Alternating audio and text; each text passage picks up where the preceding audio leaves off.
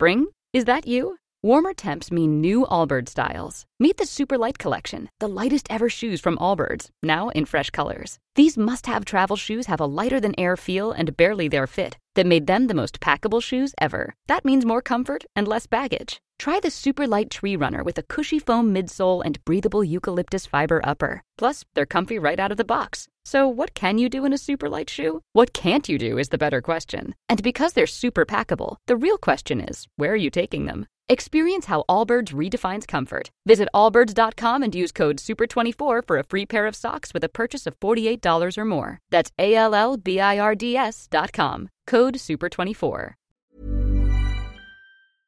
Mademoiselle.com Mademoiselle.com Primo auditeur et auditrice, vous faites un excellent choix en écoutant LMK. J'ai le droit de pas vraiment travailler. C'est vrai. Moi, dès qu'il y a du silicone, j'ai envie de le mâcher. Ah ouais. C'est normal. C'est laisse-moi kiffer.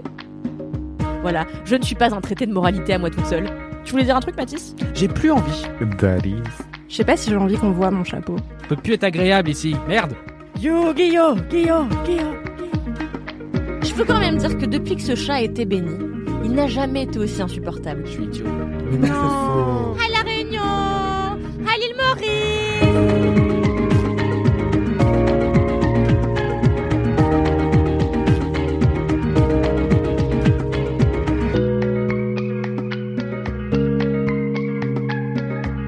Envie de kiffer Bah, m'écoutez pas. bon.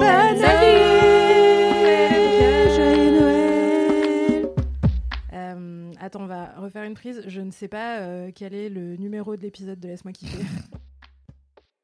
Bon. Oh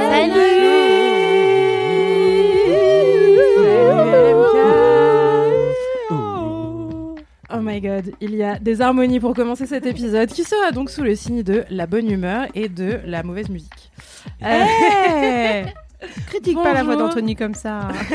Oh, gratuit. Ça commence pas. Bonjour et bienvenue dans cet épisode 196 de Laisse-moi kiffer. Déjà. Le podcast avec la longévité euh, la plus pérenne, euh, au moins de chez Mademoiselle, euh, si ce n'est du monde, je ne sais pas. Je ne pense pas en vrai. Je suis Aïda Djoupal, euh, l'éditrice des témoignages de chez Mademoiselle, et c'est moi qui vais animer ce podcast aujourd'hui. Oui. Euh, car Mathis est en récup. Voilà. Parce que Mathis a besoin de dormir de temps en temps. Car Mathis doit se reposer. On est très heureux et heureuse qu'il le fasse et on lui envoie des bisous pendant qu'il Bisous, fait Mathis. la sieste, la fête. Je ne sais pas. Je ne Et sais pas. Ça se trouve, il se touche la nouille et on lui souhaite beaucoup de joie. Et je n'ai pas envie d'y penser dans le cadre de mon travail. non, C'est professionnel. Même pas dans le cadre du travail aussi. non. Hors cadre de travail aussi d'ailleurs. En tout cas, je suis avec une team d'excellence, d'exception, de légende. J'espère que vous mesurez la chance que vous avez d'entendre ces douze voix autour de moi aujourd'hui. Euh, je vais commencer par, j'allais dire ma droite, mais en fait non, par ma gauche évidemment. tu prends jamais la droite, Aïda, on le sait.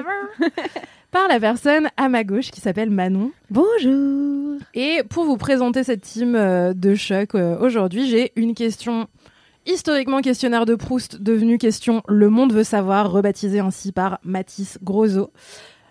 Manon, Anthony, Marie autour de moi, le monde veut savoir. Quelle chanson de motivation slash chanson de diva slash chanson de bad bitch vous êtes? En gros, quelle chanson vous écoutez avant d'aller faire un truc euh, que vous devez réussir à la perfection? Genre, quelle chanson vous écoutez avant un entretien d'embauche, un examen, un dîner où vous devez rencontrer euh, vos beaux-parents? Je ne sais pas. Quelle angoisse. Un truc. Un truc pour donner ça. du boost, quoi. Manon, Ah bah, qui hum, es-tu? Je pense que je suis I Will Survive de Gloria Gaynor. Avec cool. euh, ouais en fait j'hésitais avec ça ou alors euh, Respect d'Aretha Franklin et en fait je me dis non I, I Will Survive qui est quand même une chanson hyper féministe et hyper euh, bam dans ta gueule genre t'es ba- tu t'es barré bah reste tout tes sac à foutre et je trouve que du coup euh, ça me motive pas mal pour les entretiens d'embauche je dis pas sac à foutre du coup quand quelqu'un va m'embaucher parce que c'est pas comme ça qu'on a un travail mais ça ça motive voilà et c'est très diva et c'est très euh, yeah Ça dépend quel travail on cherche. C'est vrai. ça dépend quel travail on cherche, effectivement. Je suis journaliste parentalité, je ne peux pas dire sac à foutre aux employeurs, même si du coup, en fait, il y a- il y, a un lien. Too much information. Too much information. Excellente réponse, Manon. J'avoue, ça doit être le truc que t'écoutes devant ton miroir avant d'y aller. T'es trop Grave. content. Ou dans le métro pour te Mais chauffer dans le un métro, peu. exactement. Je l'ai écouté encore ce matin. Et du coup, je suis arrivée de très bonne humeur au bureau. C'est vrai que t'étais d'excellente humeur aujourd'hui. Merci Gloria Gaynor. Choquée. Anthony, La bien, bad bitch officielle de Mademoiselle. Avec la tête de. C'est quoi C'est la Rising Face? Bitch Resting Resting bitch Face. face. Ah ouais, c'est un Euh, pro. C'est une excellente question. Alors, j'en ai parlé récemment avec mon colocataire d'ailleurs, c'est drôle. Euh, C'était quelle chanson de Beyoncé es-tu? Et, et justement, la chanson qui donne du pouvoir et que j'écoute avant l'entretien d'embauche, ce serait Formation de Beyoncé. Euh, et donc voilà, ça m'aide énormément dans la vie quotidienne aussi.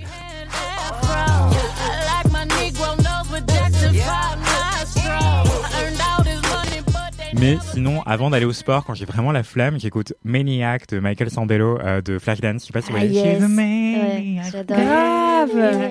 The- Pardon. Euh, du coup, j'adore cette chanson aussi.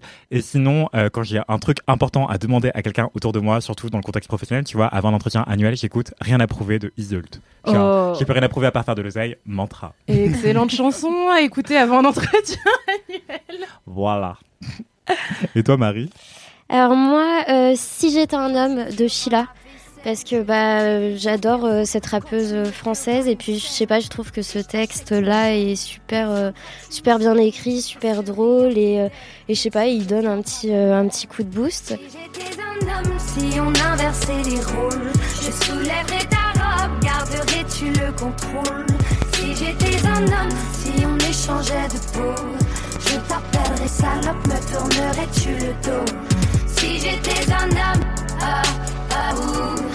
Si j'étais un homme. Marine qui m'avait conseillé à chaque fois que que t'as peur avant une interview euh, ou, ou lors d'un repas avec quelqu'un, euh, bah pense que t'es un homme euh, blanc Jean-Claude, de 54 voilà. ans. J'en ai écrit un article 54 sur. Jean-Claude, 54 ans, c'est fou. Et, et du coup, je pense toujours à ça et à cette chanson de, de Sheila en me disant euh, Ouais, bah, je suis un bonhomme, quoi. Et, et on s'en fout que je fasse 1m54, que je sois une petite meuf. Et, euh, et voilà. C'est de la posture, hein. Tout est dans la posture, c'est vrai. Enfin, non, pas tout, parce que le patriarcat ne se s'abattra pas à coup de posture, mais ça va nous aider beaucoup. Non, mais on peut s'asseoir dessus. peut Et la euh, posture, du coup, assise est très importante. Et oui Et on peut être Jean-Claude 55 ans dans notre tête. C'est une 54 bonne chanson aussi. Pourquoi pas 55 Parce que c'est trop, euh, c'est trop cadré.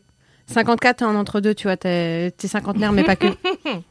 En tout cas, s'il y a des Jean-Claude 54 ans qui écoutent Laisse-moi kiffer, On vous pas. embrasse n'hésitez pas à nous dire si vraiment vous avez une confiance en vous à toute épreuve et si c'est vrai. tu- Euh, moi, je vais répondre à cette question aussi. Parce que c'est moi qui l'ai posée car j'avais la réponse. En fait, c'est cette question est née ce matin dans le métro. Parce que j'écoutais Megan Thee Stallion, la rappeuse euh, la plus empouvoirante, je pense, euh, du moment de mes playlists en tout cas. Et euh, qui s'excuse clairement jamais d'être là. Je sais pas si vous voyez qui est Megan Thee Stallion. Absolument pas. Ah oui, là, oui, je vois.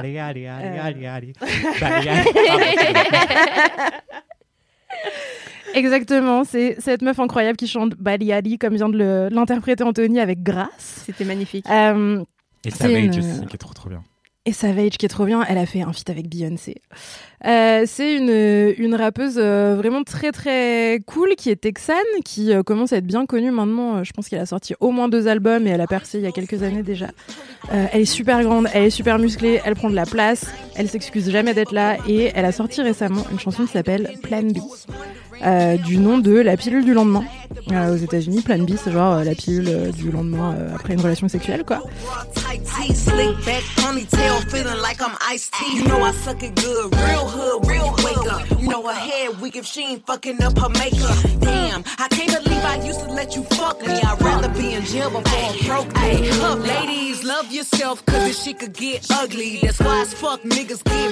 Et, euh, et en fait, c'est une chanson où elle euh, pète un plomb. elle rappe en mode euh, très agressif euh, pour dire que euh, si son mec se casse demain, euh, elle s'en fout complètement, que c'est elle qui dirige sa vie et que c'est une femme indépendante. Et, euh, et c'est aussi une rappeuse très très talentueuse que j'aime de tout mon cœur et que je respecte beaucoup. Du coup, sa, sa musique me motive beaucoup à à peu près tout.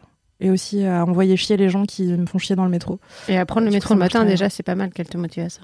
Oui, c'est pas rien. Je crois que dans cette chanson, il y a un vers aussi où elle dit un truc du style euh, Si tu me trompes, c'est pas moi que tu trompes, c'est toi-même que tu te trompes. Enfin, tu te trompes euh, en me trompant. Je sais pas si c'est clair. Écoutez cette chanson, effectivement. Ouais, elle dit ça. Et après, elle dit. euh, Ma chatte est le plat le plus cher que tu pourras jamais manger de ta vie. Je l'adore. Et je crois qu'à l'heure où sortira cet épisode, le clip de Plan B sera sorti et il est co-réalisé par le directeur artistique de Mugler qui s'appelle Casey Cadwallader. Et voilà, c'est brillantissime et elle est habillée en Mugler évidemment dans ce clip. J'ai incroyablement hâte de le voir. Eh bien, écoutez, euh, mes, mes chères euh, personnes empouvoirées par toutes ces chansons autour de moi, c'est l'heure euh, des commentaires.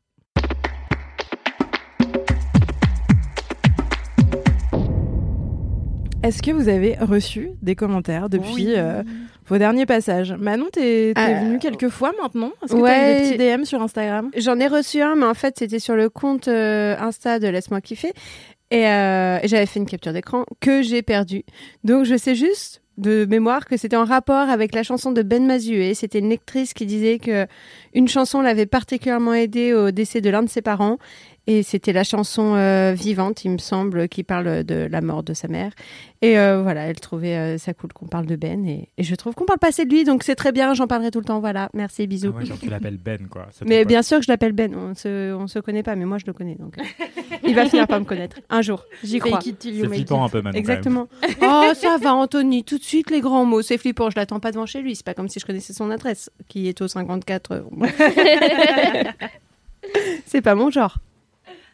J'ai Anthony. également reçu un commentaire effectivement d'une certaine Maëlys euh, qui nous avait déjà raconté ses aventures de mariage euh, en chinant sa tenue sur Vinted. Et bien là, dans le dernier épisode de LMK, le 195, du coup, je parle d'une bande dessinée trop bien de Aline G- Rapon et de la dessinatrice euh, Glisson, euh, dont je ne retrouve plus le prénom. Excusez-moi, je suis navrée. Pardon. Le prénom sera dans les notes du podcast, ajouté par Mathis à son retour de congé. Mathis, on t'aime. Oui, Mathis, on t'aime très fort. Donc en fait, euh, dans cette bande dessinée de Emily Gleason, dessinatrice, et Aline Rapon, qui est autrice de cette BD qui s'appelle Ébouriffante, euh, elle parle de poils, d'un univers parallèle où en fait on ne ferait plus la chasse aux poils. Et en fait, j'en ai parlé dans le LMK 195 et j'ai reçu quelques commentaires de personnes qui me racontaient leur rapport aux poils. Et c'était hyper intéressant, donc euh, continuez à me parler de vos poils. Enfin, c'est un peu chelou dit comme ça, mais ça m'intéresse. Et après, c'est moi qui suis creepy. Tu sais. J'avoue, j'avoue, j'avoue, c'est creepy. Euh, et du coup, Maëlys me raconte sur Instagram que, en fait, elle, euh, son budget esthéticienne mensuel aux États-Unis, c'est hyper cher, c'est 150 dollars euh, rien que pour l'épilation et 70 dollars supplémentaires pour se teindre les cheveux euh, blancs. Et en fait, euh, quand j'en ai parlé à la rédac, genre vite fait en mode oh mon dieu, mais je suis horrifié, c'est hyper cher. Et ben les trois quarts des meufs de la rédac m'ont dit bah en fait moi je paye le même prix euh, en France hexagonale, donc je suis même pas choqué. Et du coup je me dis waouh, vous avez beaucoup trop de Enfin, j'allais dire de thunes, mais en fait non, c'est pas vrai. c'est- Il y a beaucoup trop de pression esthétique contre vous, quoi. Donc euh, voilà, je compatis. On je nous oblige à dépenser beaucoup trop de thunes. Pour se faire faire mal quand même. hein. Ouais, peut-être que j'en ai plus rien à foutre. Tu te rends compte quand même quand on dit dans ces moments de genre, ouais, je vais chez l'esthéticienne, je vais prendre du temps pour moi. Ouais, on te fait Ouais. croire que c'est comme ça que tu Euh, prends soin ben de toi ça. et que C'est pas un euh, moment feel good. t'es en au fait, summum là. du Euh, développement personnel. Non, non, Non, merci, laissez mes poils. Ce qui serait trop cool, ce serait de prendre les poils qu'on t'arrache chez l'esthéticienne et de les foutre dans un repas d'un mec qui t'a forcé à t'épiler, tu vois. Mais tellement. Voilà. en même temps, le mec qui veut me forcer à m'épiler, je crois qu'il est pas encore né. Mais ouais. Hmm, Voilà. Et toi, Marie, est-ce que t'as reçu des commentaires par hasard? Bah non, ça.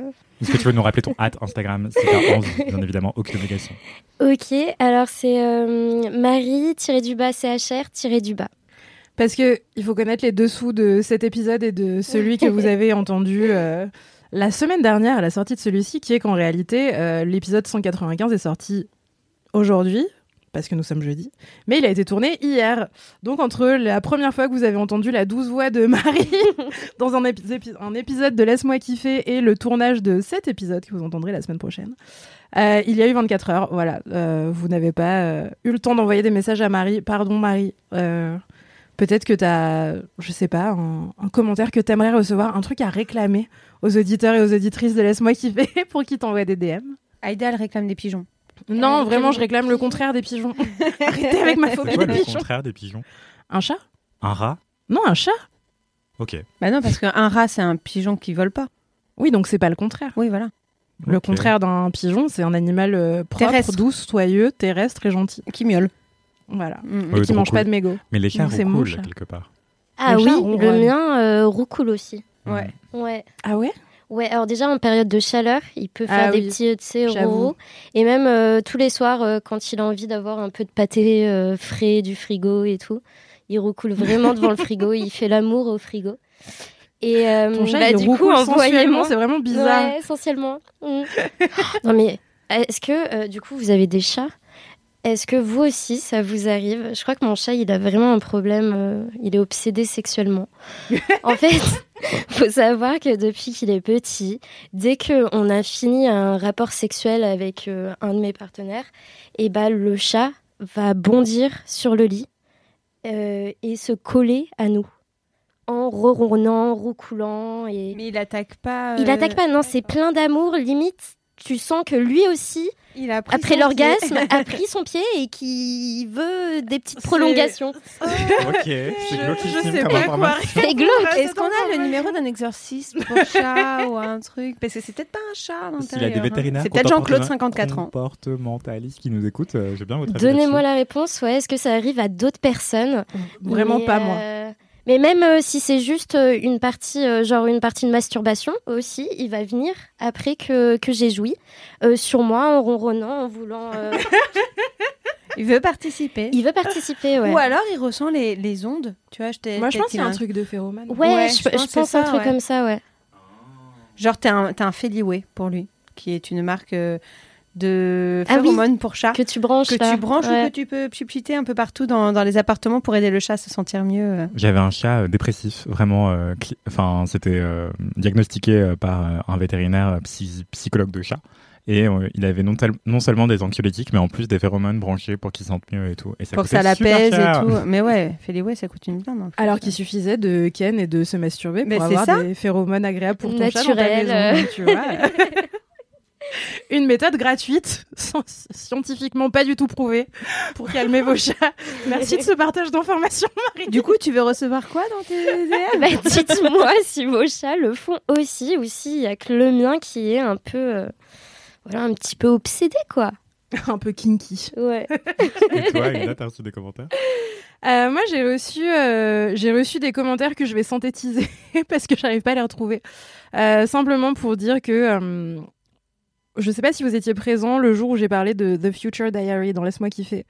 Euh, une télé-réalité japonaise euh, qui met en scène des gens euh, d'une manière très compliquée pour euh, qui finissent par se dater à la fin. Il s'avère qu'il y a une saison 2 qui est sortie, ce que je ne savais pas, et j'ai reçu plein de messages de LM Crado qui me disait Ouais, la saison 2 elle est sortie, c'est un truc de ouf et tout, et qui le live commentait dans mes DM. Euh, sachez que c'est très apprécié. N'hésitez pas à continuer à me dire qui est votre préf dans la saison 2 de The Future Diary, me donner vos impressions à chaud et m'envoyer des photos de vous en train de regarder. Vraiment, ça me fait me sentir moins seule. Parce que je pensais que j'étais la seule qui aimait ce truc. Voilà. Moi, j'aimerais changer mes demandes de DM parce que j'avais demandé des écocérous nus et en fait, j'en ai trop reçu. Et euh, au bout d'un moment, j'en veux plus. En fait, maintenant, je crois qu'on va partir sur les corgis, si vous êtes d'accord. Genre euh, la aussi. différence entre, tu sais, les photos où tu vois soit une paire de brioches, soit des fesses de corgi et tu dois savoir qui est qui. Vous voyez ce que c'est ou pas? C'est absolument génial. Et du coup, voilà, c'est c'est ma demande. euh, S'il vous plaît, envoyez-moi des corgis. J'aime bien. Grave, les corgis, c'est vraiment trop bien. On en a vu un à midi. On en a vu un tout à l'heure, un bébé. Mais était c'était un bébé beau. corgi. Genre, il était grand comme ça, il avait des grosses fesses, il était trop mignon. Il marchait comme ça et tout. Ah non, j'adore. Un épisode cryptique sur les dernières, les derrières d'animaux aujourd'hui. Encore, vous n'avez pas vu la Corée. Merci pour tous ces commentaires, c'est trop bien. Euh, c'est l'heure d'un segment particulier, Te laisse-moi kiffer, qui n'est pas un message boubou, un message réré, un message bourré, car euh, je ne les ai pas, ils sont dans l'ordinateur de Mathis qui est encore une fois en congé. Mais si vous voulez nous envoyer un message boubou, vous pouvez le faire sur le compte Instagram, laisse-moi kiffer. Euh, et donc aujourd'hui, on va avoir une anecdote de star, ou peut-être plusieurs, on ne Oh. sait pas, car ce sont les gens autour de moi qui vont raconter les anecdotes de star. Oh Racontez-moi. Et on va commencer par Marie, parce que je sais qu'elle en a une trop bien. Alors du coup, il y a quelques années, j'étais assez jeune, hein, je devais avoir tout juste 18 ans et tout. euh, j'étais à Paris, euh, c'était trop bien, la liberté, la vie loin des parents et tout. Et euh, j'étais assez fan euh, de l'entourage et notamment de Necfeu. Et du coup, il passait en, en showcase euh, au Loft euh, Metropolis euh, à Rungis, là, enfin la boîte de nuit. Et L'entourage est Nekfeu, euh, enfin Nekfeu qui est un rappeur euh, Nekfeu. super connu, et l'entourage qui est le crew de rappeurs euh, qu'il y avait autour de lui à l'époque. Maintenant, je sais pas trop. Je crois qu'ils font Oui, plus grand chose ouais. ensemble, mais euh, à l'époque, c'était la grosse hype, c'était l'entourage 1995 et Nekfeu. Pardon, je t'ai coupé pour le point contexte, mais. Et du coup, euh, du coup, bah oui, j'avais un pote qui euh, participait à l'organisation euh, de cette soirée à la boîte de nuit et sachant que j'étais assez fan, il m'avait proposé bah, de venir plus tôt pour accéder au backstage avec l'entourage et, donc Necfeu.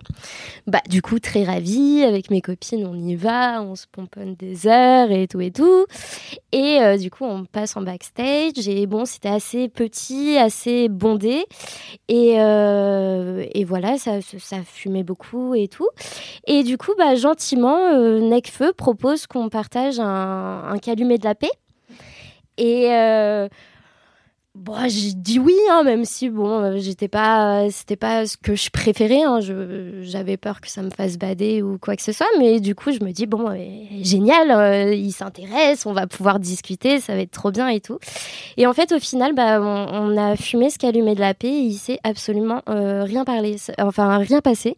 On n'a pas du tout euh, échangé tous les deux parce que bah il y avait l'entourage autour, qu'il y avait plein de monde et que bah ça parlait dans tous les sens et qu'au final bah on, on était je sais pas des, des groupies de plus euh, assises là et, et c'était un peu bizarre. On qu'on c'est rien passé quoi. avec Ouais. Et en fait, euh, on s'est pas parlé. C'était très bon. C'était déjà une Effectivement. très Exactement. Et en plus, bah, le calumet de la paix m'a donné euh, très envie de dormir. et, euh, et du coup, bah, j'ai un petit souvenir vite fait euh, du, du concert qui était pas fou. hein. C'était genre euh, deux chansons, je crois. Et du coup, bah, toute cette préparation au final, en amont, toute cette excitation pour, euh, pour être déçu. Euh, merci pour cette anecdote de Star Marie. Est-ce que t'en as une, Anthony? Euh, oui, mais elle est vraiment nullissime. En gros, C'est je- les meilleurs. J'étais euh, j'étais en pause déjeuner du travail avec deux trois collègues. On allait vers le lieu de restauration, vers un resto cool de bouffe haïtienne, manger euh, des boquites euh, d'inspiration du coup de la Caraïbe. Bref, et, et là en fait, je, je vois un mec qui marche vers moi accompagné de, de, de quelqu'un qui devait être sa fille. J'en sais rien. Et euh, je me dis mais je connais ce visage et tout. C'est un c'est un type qui a l'âge de mon de mon daron.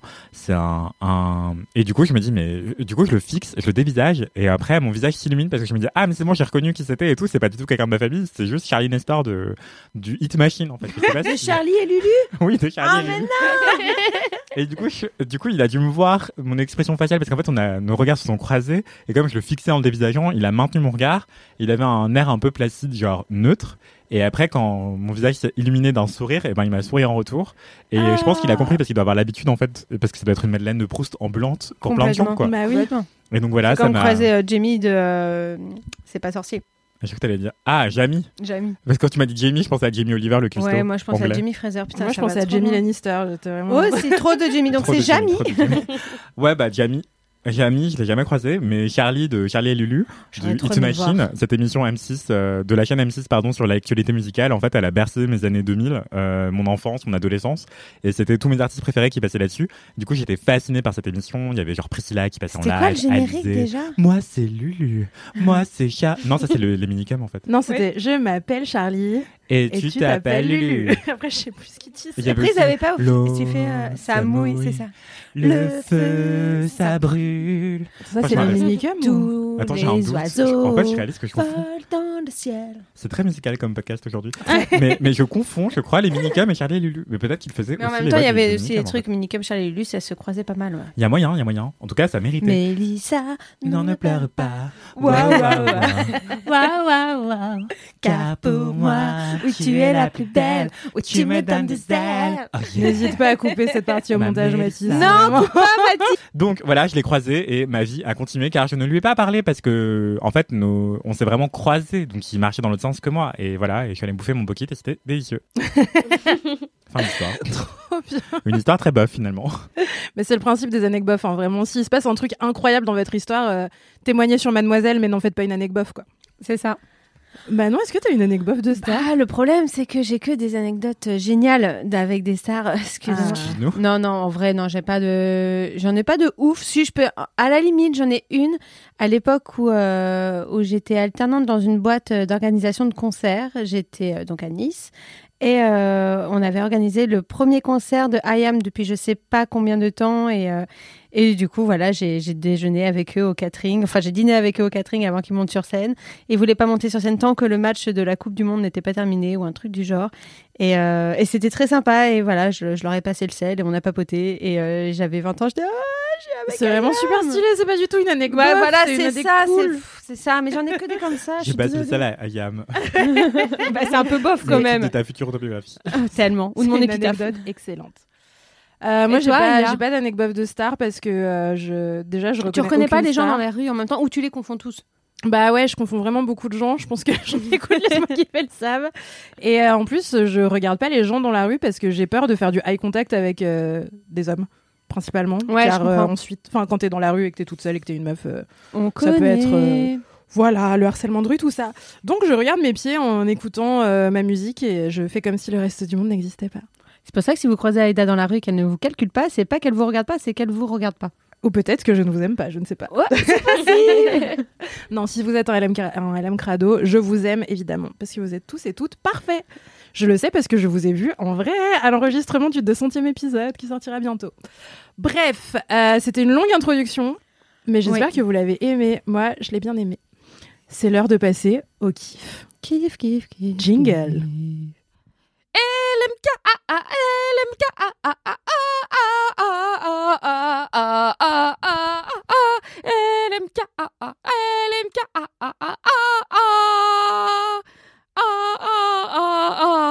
le chien est consterné. Le chien a envie de mourir. Merci, merci Valentin. C'est l'heure des kiffs et je vais commencer par ma gauche car euh, c'est ça qu'il faut faire dans la vie.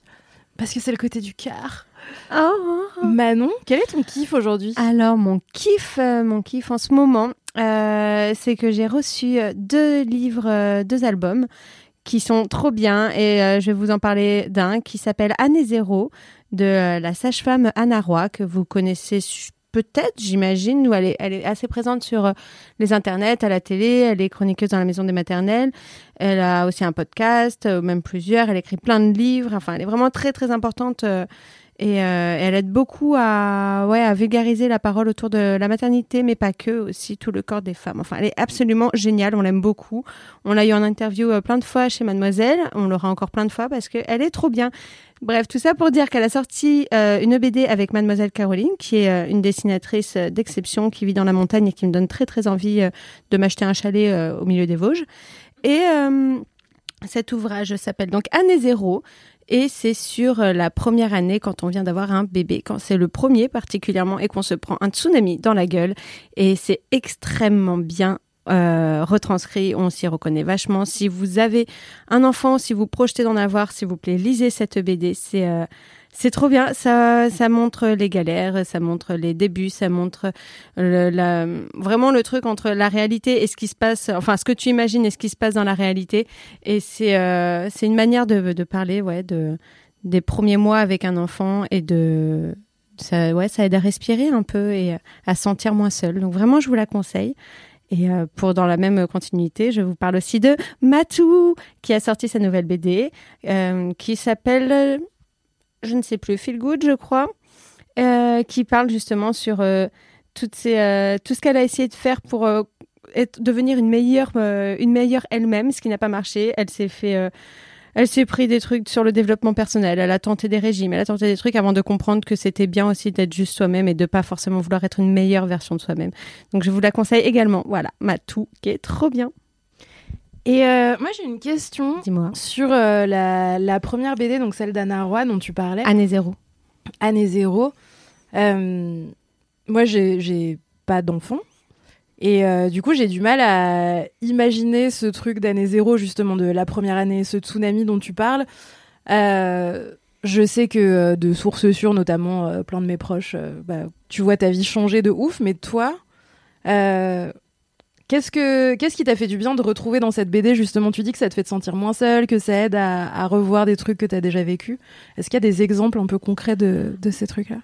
Euh, ouais, c'est le côté euh, l'allaitement qui peut être extrêmement compliqué alors qu'on te vend un truc absolument génial où on te dit c'est naturel, ça coule de source, il faut allaiter son enfant, euh, c'est ce qui est le mieux pour lui. Et ce qui est vrai, hein, je renie absolument pas, mais je trouve qu'on parle pas assez justement de la difficulté que ça peut être et euh, de, de cette sensation de se faire euh, Ouais, de se faire tétouiller le sein alors que t'en as pas envie, que t'es fatigué, que ça fait mal, parce que oui, ça peut être douloureux et, et on peut pas dire que l'allaitement n'est pas douloureux si, si on est bien positionné, etc. C'est pas vrai, ça fait quand même mal les premiers temps. Il faut s'y habituer. C'est un truc sur ton corps. C'est quand même, voilà, c'est un, c'est pas facile. Et, euh, c'est vrai que notamment sur les réseaux, sur Facebook. Euh, T'as as des groupes euh, d'allaitement, il y a plein de trucs qui existent, de, de qui te soutiennent et c'est génial, sauf que elles ne laissent pas vraiment place parfois, je trouve, à, euh, à la parole de celles qui galèrent à allaiter, qui, le font parce qu'il il y a une espèce de pression euh, sociétale autour de ça, mais qui peut-être au fond déjà n'en ont pas vraiment envie et qui surtout n'apprécient pas,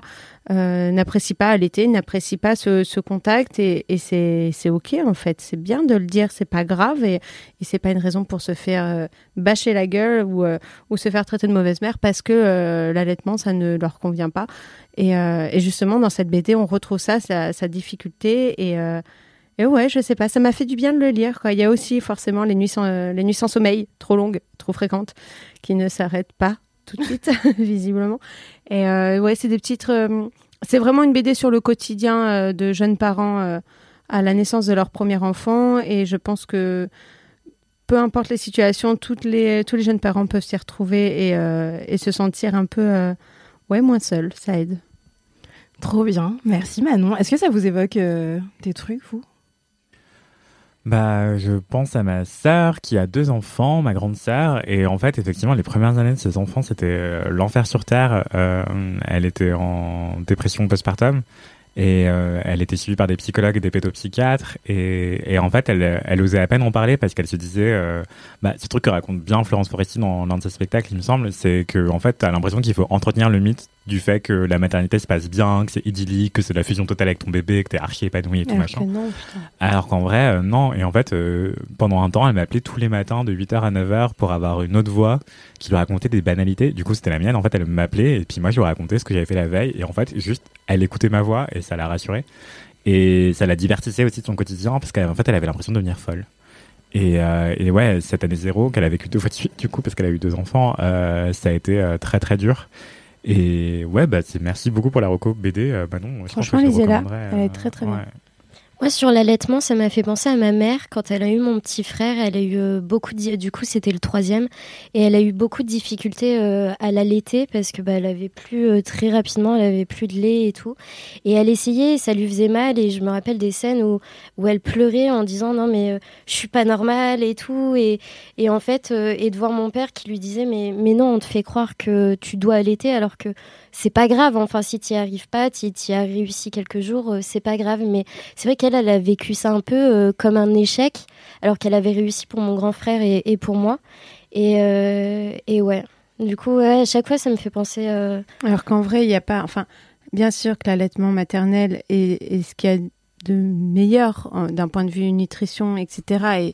Et, pour plein de raisons. Et c'est absolument pas du tout quelque chose que je remets en question. C'est juste que euh, la bonne manière de nourrir son enfant, c'est la manière. Enfin, c'est ce qu'on décide de faire en fait. C'est euh, l'amour avec lequel on le fait en fait. C'est pas que ce soit du, lait en poudre, euh, du lait infantile ou du lait maternel peu importe tant que, que c'est fait avec volonté en fait. C'est- surtout ça qui compte. Et, je pense qu'il faut vraiment arrêter la culpabilisation des, des mères qui ne peuvent pas allaiter ou qui ne le veulent pas. Parce que il y en a qui n'en ont pas envie et c'est ok aussi. C'est pas, ça fait pas de vous des mauvaises mères, loin de là. C'est pas ça qui, non. On arrête de juger et de se taper entre nous, s'il vous plaît. Say hello to a new era of mental health care. Cerebral is here to help you achieve your mental wellness goals with professional therapy and medication management support. 100% online. You'll experience the all new Cerebral Way, an innovative approach to mental wellness designed around you.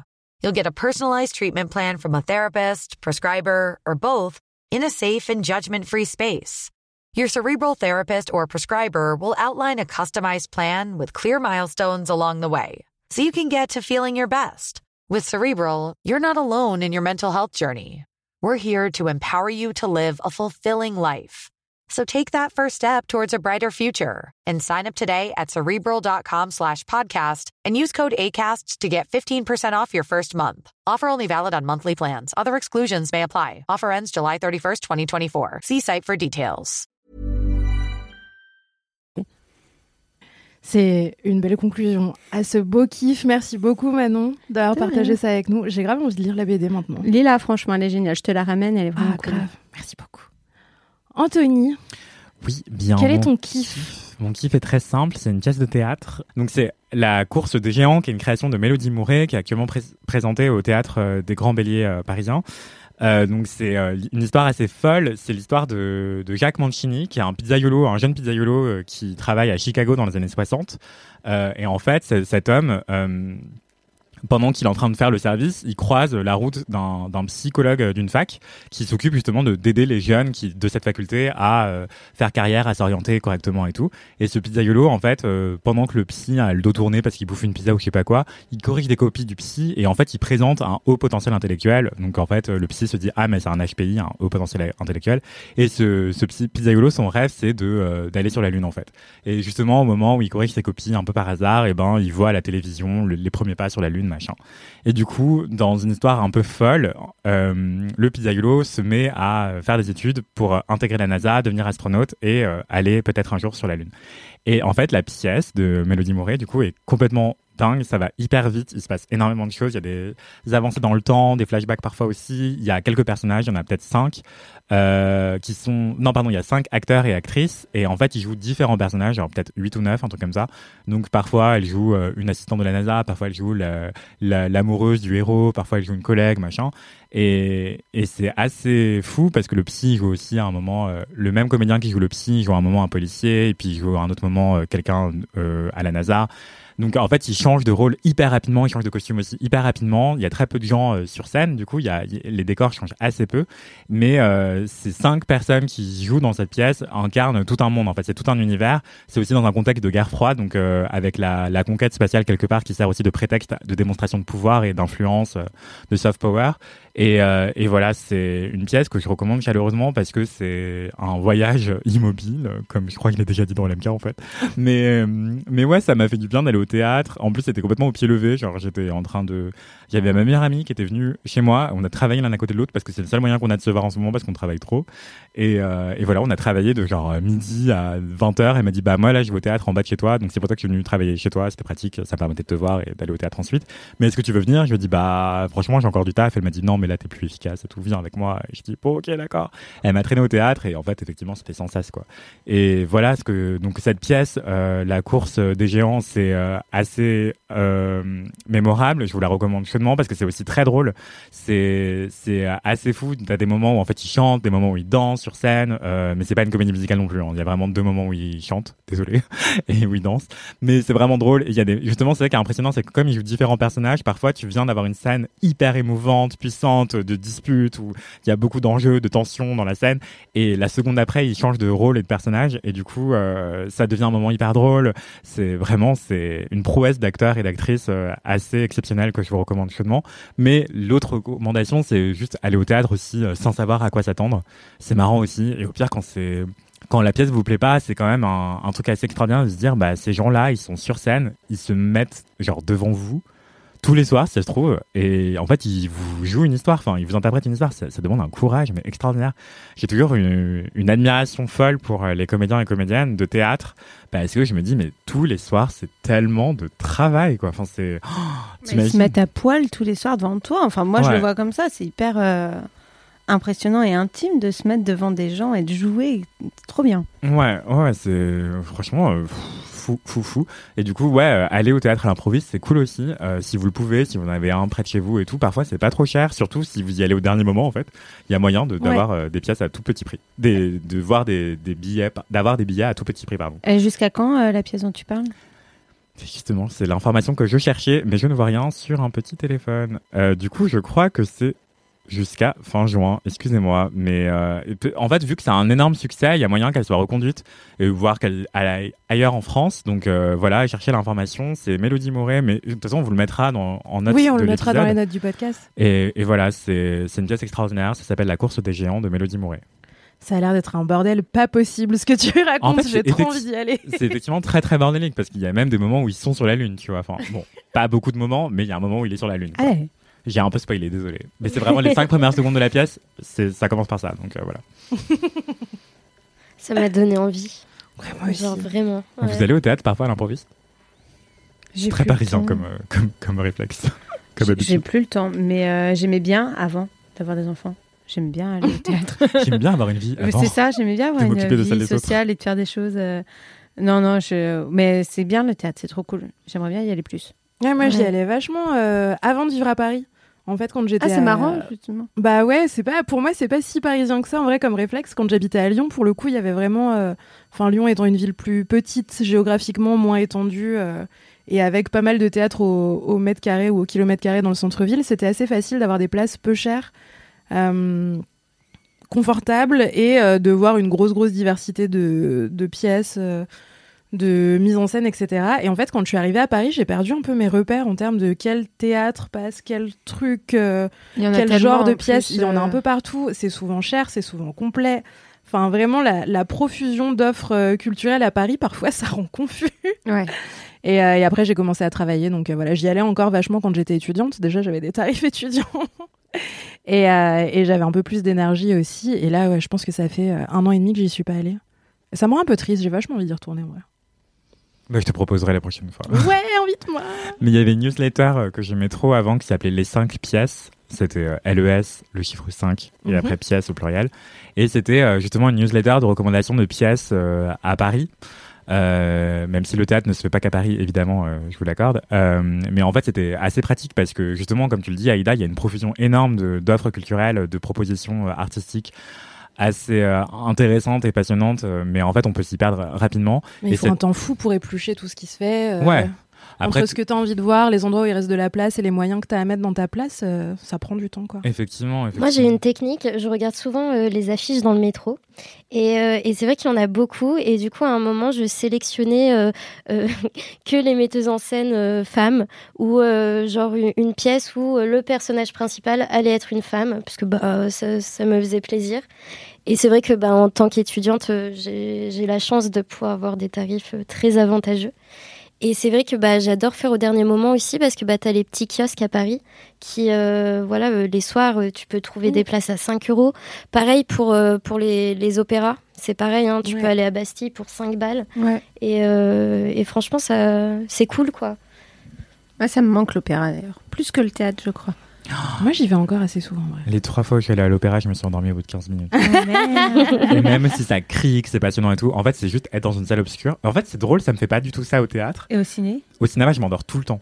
Moi aussi. Ah ouais. Et surtout, en vrai, je suis quelqu'un de vraiment hyper actif. Et si je suis pas ultra, ultra, ultra sollicité, et si je suis dans une position passive, et ben, je m'endors ou je m'ennuie très vite et du coup, je, je Mais craque. pas au en fait. Au théâtre, c'est le seul endroit où vraiment je me sens suffisamment sollicité par ce qui se passe sur scène pour euh, être euh, focalisé, quoi. Mais au cinéma, je m'endors. Devant une série, euh, je, je craque assez rapidement. Euh, à l'opéra, je m'endors. euh, et ouais. Mais le théâtre, ouais, c'est l'exception qui confirme la règle, quoi. D'inviter Anthony qu'au théâtre, euh, que ce soit pour euh, traîner avec lui ou pour un date, parce que sinon il Ou dormira. alors un Voilà. ciné en plein air. Comme ça, il est pas dans le noir. J'avoue, Oui. comme ça, il peut regarder ce qui se passe autour C'est du ça. film Oh, pour un être sollicité. C'est ça en fait. Ouais, j'ai vraiment une concentration de, de poisson rouge, quoi. Mais bon. Et toi, Marie, c'est quoi ton kiff? Mon kiff? Alors, mon kiff, c'est d'avoir euh, travaillé sur euh, les troubles du comportement alimentaire euh, avec Manon. Du coup, merci Manon de m'avoir accompagnée là-dessus. Euh, du coup, bah, j'ai fait un article sur l'anxiété alimentaire que vous pourrez retrouver dans la description. Merci Oui. Mathis. Mathis, on t'aime. Et, euh, et du coup, bah, c'est vraiment sur la, la démarche personnelle, enfin, le, le bien que ça m'a fait, parce que bah, au final, euh, quand tu m'as proposé le sujet, c'est des sujets que j'aime euh, que j'aime traiter. Du coup, bah, on a fait notre, notre petite enquête, et, etc. On va peut-être faire un, un petit point contexte sur la, la vie de rédac. Euh, peut-être que c'est pas clair euh, quand on dit quand tu m'as proposé le sujet par exemple, mais euh, il arrive assez régulièrement dans les sujets qu'on traite sur Mademoiselle euh, entre collègues de se proposer des sujets, de se dire est-ce que ça t'intéresserait de bosser là-dessus? Parce que ça concerne ta rubrique ou tes centres d'intérêt. Voilà, en fonction de l'appétence de, de chacun et chacune aussi, on commence à se connaître un petit peu à force de bosser ensemble. Du coup, on sait qu'il y a certaines personnes qui vont être euh, plus intéressées ou plus à même de traiter certains sujets. Bizarrement, je suis taguée dès que ça parle de la reine d'Angleterre. Et, euh, et donc là, c'est ça qui s'est passé, c'est ça, c'est Manon qui t'a poqué sur un sujet, Marie. Ouais, euh, qui m'a amené avec elle à une présentation presse et tout. Ouais, en fait, c'était sa première présentation presse. Elle en avait jamais faite. J'ai eu l'invitation et je lui ai dit Hé, Marie, viens, on y va. Et elle a fait sa première présentation euh, en prenant plein de notes et tout. Elle était super concentrée, c'était trop bien. Oui, j'étais sage. Quelle excellente stagiaire, Marie. Quelle excellente stagiaire. On a même mangé des croissants dans un hôtel. Écoute, c'était vraiment bien pour une conférence de presse. Et des tartines. Et des tartines.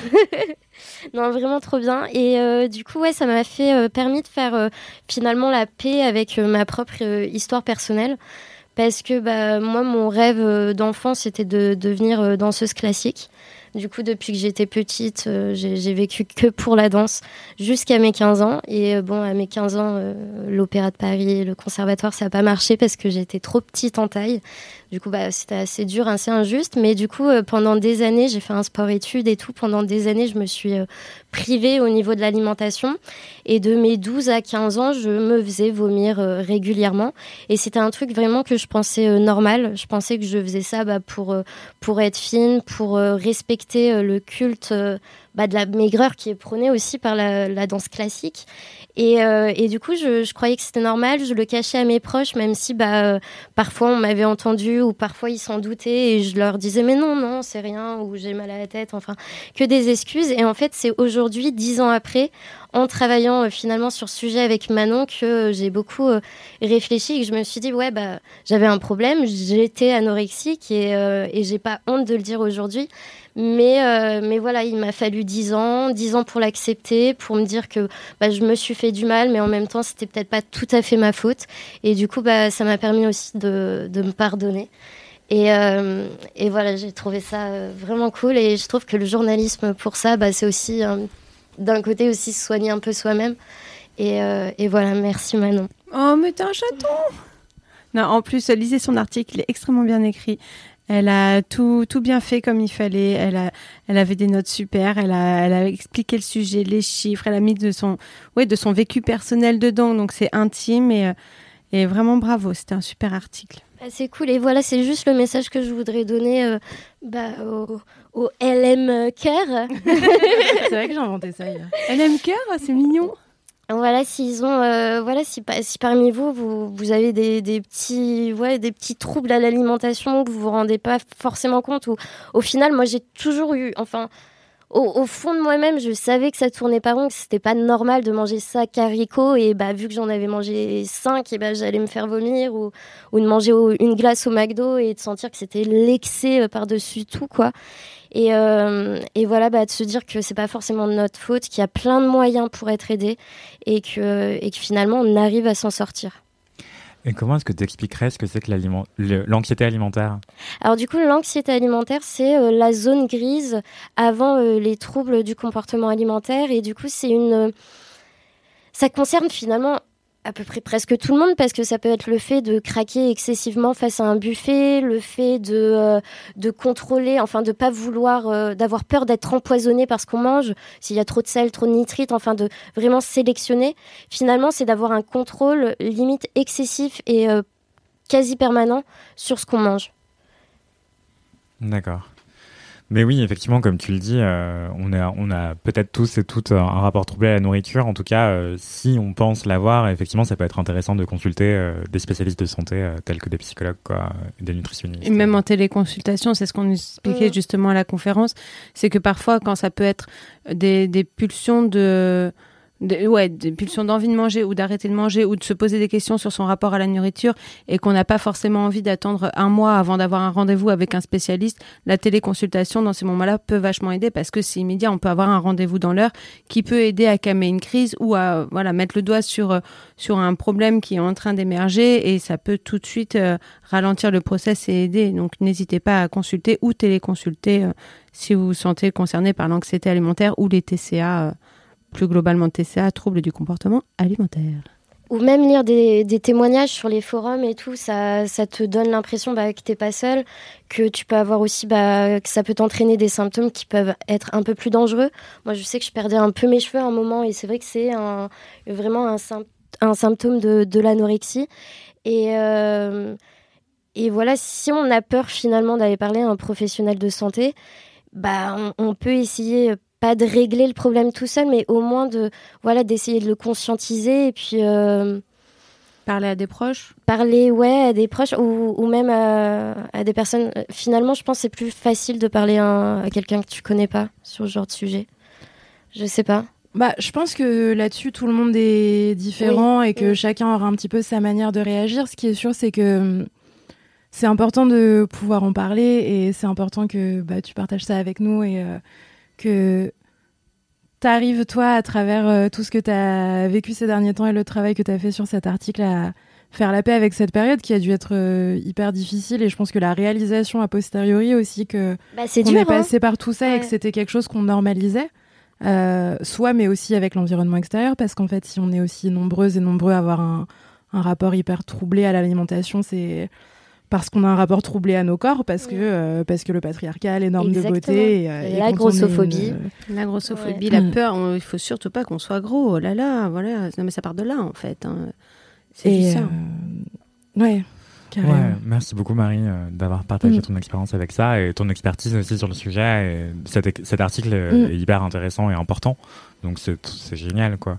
Et, euh, ça- ça me- non, j'allais juste dire que ça me rappelle un autre article que j'ai écrit justement sur les communautés Anamia, donc les communautés euh, qu'on appelle excessivement pro-ana pour pro-anorexie, mais en fait qui sont des communautés qui partagent leur vécu autour de l'anorexie, et Mia pour boulimie, donc c'est parce qu'en fait ça se dit boulimia en anglais.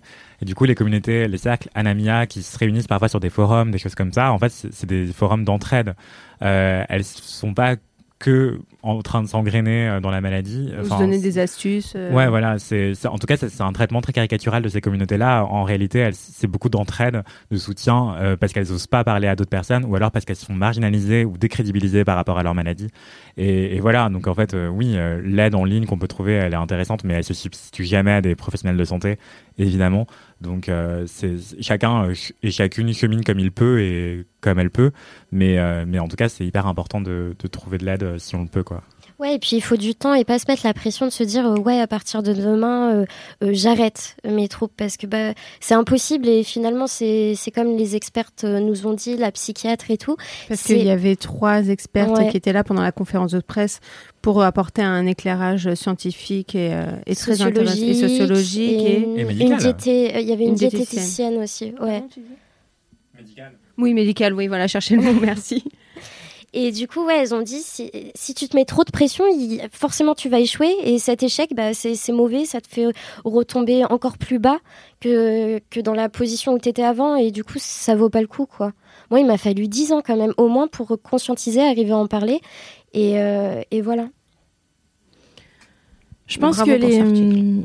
Oui, bravo Marie, merci. Merci. Je pense que le, le sujet des, des troubles du comportement alimentaire, c'est un, un sujet qui peut facilement euh, trigger plein de gens, ou en tout cas euh, qui peut résonner pour pas mal de personnes. On va vous mettre des ressources aussi euh, en, en lien avec, avec l'article lié à ce podcast. Et y a, bon, on va vous mettre l'article de Marie. Et Ouais. dedans, il y a des ressources, les, justement, Les aussi. ressources que l'article propose. Et on a aussi tout un socle de, de ressources autour des troubles du comportement alimentaire sur Mademoiselle qui peut aider si euh, ce, ce témoignage et euh, si ce dont on parle résonne un peu pour vous.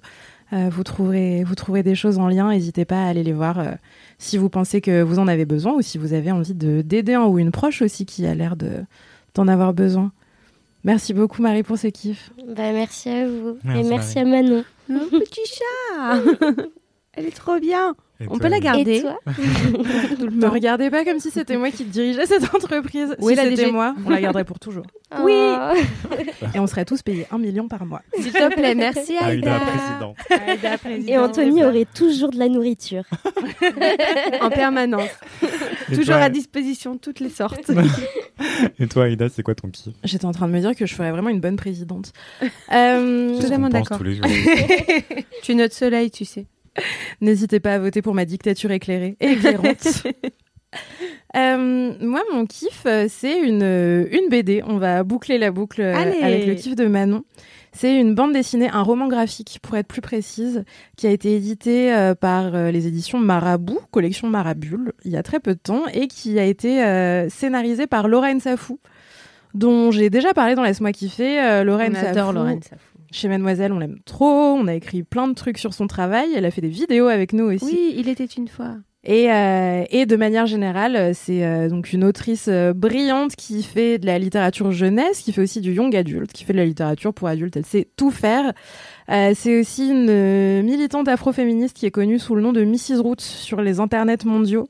Son Twitter est génial, je vous le conseille. Son Twitter est vraiment super marrant. Elle a aussi un blog sur lequel elle décrypte plein de choses de l'actualité en lien avec le féminisme ou avec l'antiracisme. Elle fait du décryptage de concepts, elle fait de l'analyse de faits de société. Vraiment, euh, la meuf est brillante. Et, euh, et moi, je la suis sur Twitter depuis super longtemps. Et en fait, quand j'ai commencé à la suivre sur Twitter, je pensais qu'elle avait genre 10 ans de plus que moi parce qu'elle était trop smart. Et en fait, pas du tout. Je crois qu'on a à peu près le même âge. C'est juste que moi, je me, je me faisais éduquer par cette personne. Du coup, j'avais l'impression que. En fait, non. Enfin, on avait vécu le même nombre d'années. Comme quoi, euh, l'âge hein. Ouais, juste il y a des gens qui sont plus intelligents que moi. Ah, C'est l'histoire de ma Et vie, ça. merci à Lorraine Safou de m'avoir éduquée à tant de choses. En tout cas, euh, elle a sorti donc une, euh, une bande dessinée, un roman graphique qui s'appelle Amour croisé, qui a été illustré par Camélia Blondeau, que vous pouvez aussi trouver sur Instagram sous le nom de Fiflingue, euh, qui fait des, des illus superbes. Euh, Amour croisé, c'est une euh, donc un roman graphique qui parle d'une histoire d'amour, comme son nom l'indique. Je pense que c'est assez clair. Et euh, ce qui est hyper euh, particulier avec cette, euh, cette BD, c'est que c'est une approche, une approche de l'amour et des relations amoureuses qui ressemble beaucoup plus à la vraie vie des gens qui datent en ce moment, je pense, que ce qui se fait à peu près n'importe où ailleurs. Les deux personnages principaux, c'est deux personnes qui tombent plus ou moins amoureux. C'est une jeune femme qui s'appelle Yari et un garçon qui s'appelle Ide. Euh, le pitch, en gros, c'est qu'ils se croisent à une soirée, ils tombent plus ou moins amoureux, ils ont des attentes très différentes l'un et l'autre en fonction de cette relation. Euh, sans trop spoiler, je pense que c'est dit à peu près au début du bouquin que euh, Ide, il est polyamoureux. Euh, Yari, c'est pas trop sa conception des, relations euh, amoureuses, elle est plutôt du genre monogame. Et s'ensuit toute une histoire sur euh, comment on fait quand on a des attentes envers euh, la personne euh, qu'on aime qui sont différentes de ce qu'elle est en mesure de nous donner. Comment on s'arrange de ça, de nos frustrations, de nos jalousies, de nos disponibilités qui sont en fait pas forcément. Enfin, le polyamour, il est, il est traité de manière très claire dans le, dans le roman graphique, mais en fait, ça peut aussi euh, fonctionner pour plein d'autres types de situations, en fait, de, de se dire, bah, j'ai besoin que cette personne soit disponible de telle manière parce que c'est ce dont moi j'ai envie pour cette relation, et en face de toi, t'as quelqu'un qui là, bah, en fait, non, c'est pas, c'est ni ce que je veux, ni ce que je peux faire, et pour autant, on a des sentiments très forts euh, l'un envers l'autre, et on a envie de les partager, de les exprimer. Euh, ça résonne pas mal avec euh, plein de trucs que j'entends aussi autour de moi sur les questions de, de dating. dans un monde où visiblement tout le monde commence à en avoir un peu marre de la norme Du hégémonique euh, ouais. du couple hétéro-monogame, etc. Et où du coup, bah, les gens expérimentent euh, autant qu'ils peuvent et autant qu'ils savent le faire. Et euh, sans modèle aussi, sans modèle, en tout cas sans modèle euh, plus âgé, sans modèle euh, millénaire, comme celui qu'on nous a montré comme étant inébranlable, quoi. Enfin, vraiment, euh, le, le couple marié hétéro, blablabla.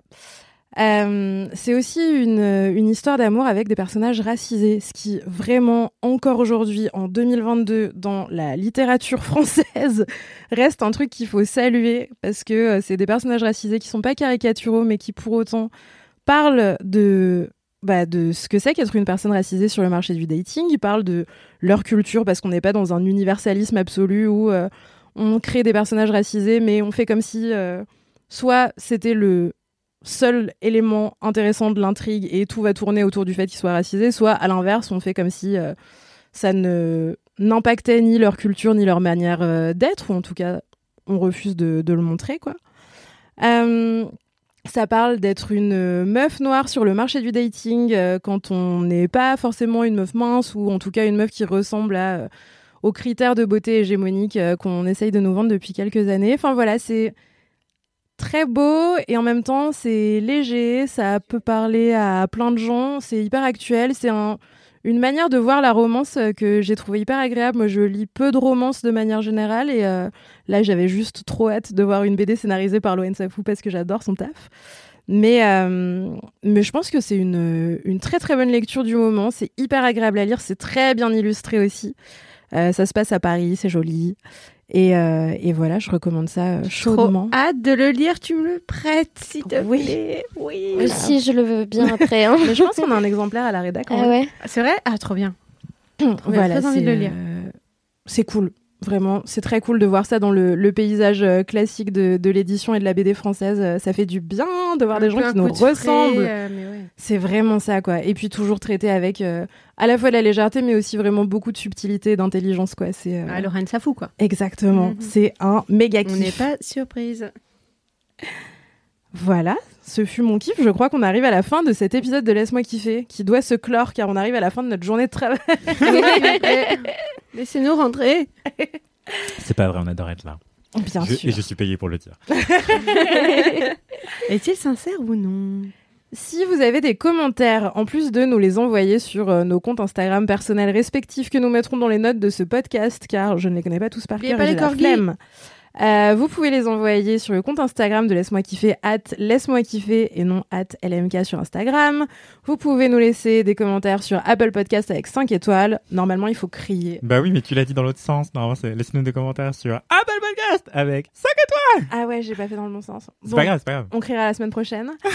Euh, vous pouvez nous envoyer des messages boubou, des, Des anecdotes de stars. Ah, pardon. J'essayais de t'enjailler là. On est sur une fin d'épisode sur de On la est crevé. la désynchronisation. Mais voilà, euh, envoyez-nous des anecdotes de stars, des messages boubou, réré, bourré. Envoyez-nous des, Des bolos, envoyez-nous des corgis. Des photos de des chats euh, assez euh, obsédés, comme le mien. chelou, Marie, c'est trop chelou. Ne nous envoyez pas des trucs zoophilies. Enfin, seulement à Marie. Mais dans le respect de la loi. hein. Respectez la loi dans roulent. les DM. Et, euh, et voilà, merci, merci les LM cadeaux, les LM cadeaux, les LM cadeaux, ça marche aussi. Les LM Parce que cadeaux. vous êtes des cadeaux pour nous. Oh, c'est beau ce que tu dis. Merci. Tu feras un tellement bon fuckboy. Mais je suis un excellent fuckboy. Comment on appelle un fuckboy au féminin Une disquetteuse. C'est quelqu'un qui met des disquettes. Oh. Disquetteuse. Je Ok. sais pas. À méditer, ça Ouais. fait réfléchir. Une phraseuse. À méditer. On peut aussi dire d'une meuf qu'elle est un fuckboy, non Est-ce que c'est une fuck girl Bah, je pense que ça veut pas dire la même Je chose. pense que ça a une autre, C'est pas un autre connoté sens, pareil. Ouais, ouais, ouais. Ah. Moi j'aime bien disquetteuse. Ouais, disquetteuse, ça fait un peu Ouais. basketteuse. C'est mais... clair. Et ça fait un peu déchiqueteuse aussi, tu vois. Ah. Ouais, j'aime bien. Si vous savez comment on dit fuckboy au féminin, vous pouvez aussi nous envoyer un Dites-nous tout. En tout cas, gros bisous. Merci Aïda pour cette animation. Plein de C'était génial, Aïda, on aime trop quand tu nous animes. participation. Anime-nous. Anime-nous, Aïda. Je vous animerai peut-être. Aïda, dictatrice, éclairée. Présidente. Franchement, ça a marqué sur son, ça a marqué sur son épitaphe, Dictatrice. ça. Dictatrice éclairée, éclairante. Dictatrice disquetteuse. Dis merci. voilà. Bisous. Bisous.